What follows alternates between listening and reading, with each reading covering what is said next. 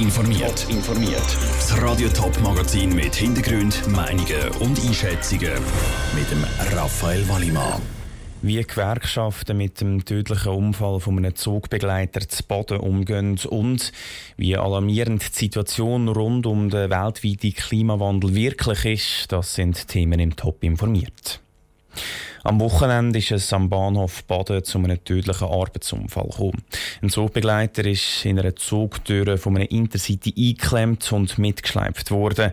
Was genau passiert ist, wird jetzt untersucht. Der Unfall ist für alle Beteiligten ein grosser Schock, auch für Gewerkschaften. Ruth Schmenzi. So ein tragischer und tödlicher Unfall, wie der Nacht vom Samstag auf den Sonntag am Bahnhof Baden passiert ist, sei sehr schwierig zu akzeptieren.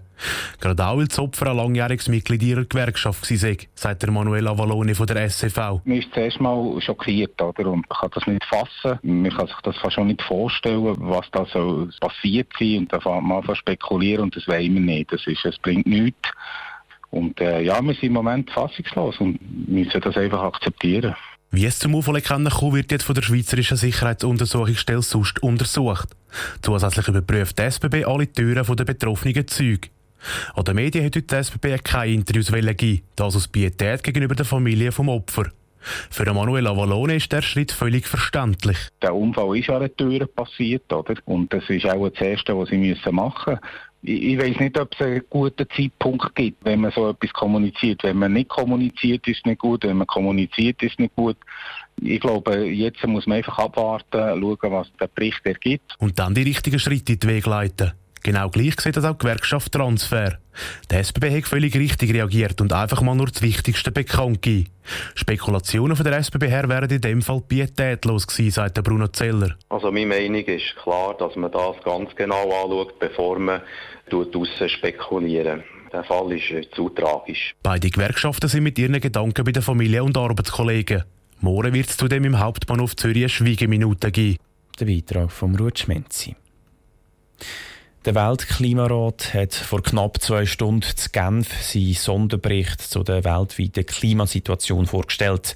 Gerade am Anfang der Konferenz ist der Sprecher am Rednerpult gestanden, bereit zum Loslegen, wo ein Baby im Publikum angefangen hat zu brüllen. Yeah, we, we feel like that too. So. Die Forscher würden auch am liebsten brüllen, wenn sie auf das Resultat von ihrem Bericht schauen, weil die weltweite Situation ist dramatisch. Andrea Blatter. Der Bericht zeigt, dass es sofortiges Umdenken braucht, um das Weltklima zu retten. Sonst ist der Planet bald am sogenannten Point of No Return, also an dem Punkt, wo es zu spät ist, um den Klimawandel noch aufzuhalten. Der Bericht konzentriert sich dabei vor allem auf ein Gebiet, Ernährung und Landnutzung. Weil mehr als ein Drittel der Treibhausgas, die der Mensch produziert, kommen allein aus der Lebensmittelindustrie, haben die Experten vom Klimarat an der Konferenz gesagt. The food system as a whole, which includes food production and processing, transport and waste, is currently responsible for a third of our global greenhouse gas emissions zum Beispiel die Verarbeitung, Entsorgung, exotische Früchte importieren, Hühner zum Schlachthof transportieren oder den Regenwald abholzen, zum Futter für Milchkühe anbauen. Das produziert riesige Mengen Treibhausgas. Die Experten vom Weltklimarat haben an der Konferenz darum daran erinnert, dass eine Umstellung in der Ernährung den Klimawandel stoppen könnte. A move to more balanced diets could help us adapt to and limit climate change. Wer zum Beispiel weniger Fleisch isst oder Milch trinkt, ist weniger klimaschädlich unterwegs. Wenn die Klimaerwärmung soll auf 1,5 oder 2 Grad reduziert werden, das wäre nämlich das Ziel vom Pariser Klimaabkommen, dann muss auch wieder CO2 aus der Atmosphäre verschwinden. Und für das braucht es Land und vor allem auch Wälder. Limiting global warming to 1.5 or even 2 degrees will involve removing carbon dioxide from the atmosphere, and land has a critical role to play in carbon dioxide removal.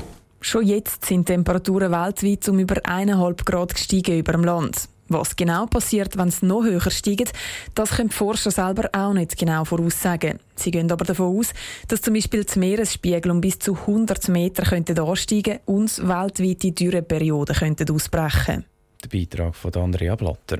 Am Klimabericht haben über 100 Forscher aus der ganzen Welt geschafft und dafür über 7000 Fachartikel und Publikationen untersucht und zusammengefasst. Top informiert, auch als Podcast. Mehr Informationen gibt's auf toponline.ch.